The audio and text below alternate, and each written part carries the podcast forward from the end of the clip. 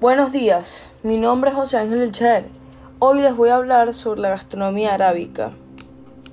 La gastronomía arábica es una de las más ricas del mundo, gracias a que la conforman varias gastronomías pertenecientes al Medio Oriente, como puede ser la gastronomía de Turquía, la de los Marruecos, la de Israel o la del Líbano. Los orígenes de la gastronomía árabe se remontan a los pueblos nómadas de la antigua Arabia que se convirtieron en una civilización consumidora de lácteos y otros derivados, como puede ser el queso o el yogurt. Por otro lado, la carne consumida por la región arábica era el carnero.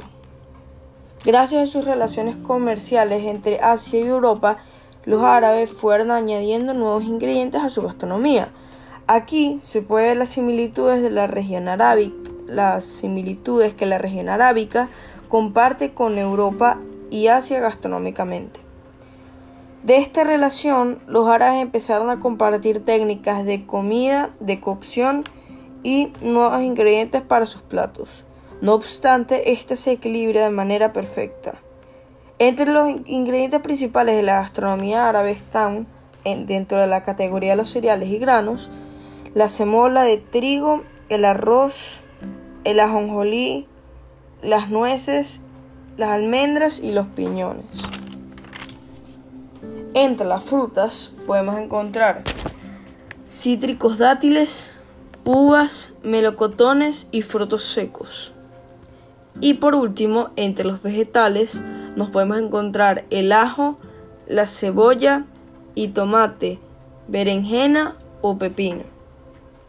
La cocina árabe dispone de mucha variedad, sin embargo tienen tres importantes leyes por las cuales se rigen. El Ramadán. El Ramadán es una celebración que consiste en un ayuno, con un lapso de tiempo de un mes, donde se celebra la creación del Corán. El ayuno es interrumpido a la puesta del sol. Al sol bajar, se sirven manjares deliciosos de comida, ya que no tomaron agua ni comieron comida el resto del día. Los árabes, bueno, segunda regla, los árabes no pueden consumir cerdo, ya que el Corán los considera animales impuros, además que su crianza es costosa ya que necesita granos. Además, siempre consumen animales como pueden ser las vacas. La tercera es que ellos no consumen bebidas alcohólicas, ya que estas entorpecen, por así decirlo, eh, el hombre y los alejan de los mandamientos de Alá y que eh, en el Medio Oriente no están los recursos necesarios para producir las bebidas alcohólicas. Esto fue todo, espero que lo hayas disfrutado y que hayas aprendido. Eh, mi nombre es José Ángel Chaer y chao, saludos.